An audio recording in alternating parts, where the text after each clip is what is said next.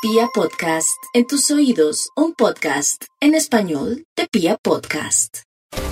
Para los acuarianos, Saturno y Júpiter en su propio signo tienen el poder de orientar sus energías hacia los mejores destinos. Es como si el universo acomodara todo para que sus cosas pudiesen avanzar hacia donde creen que es.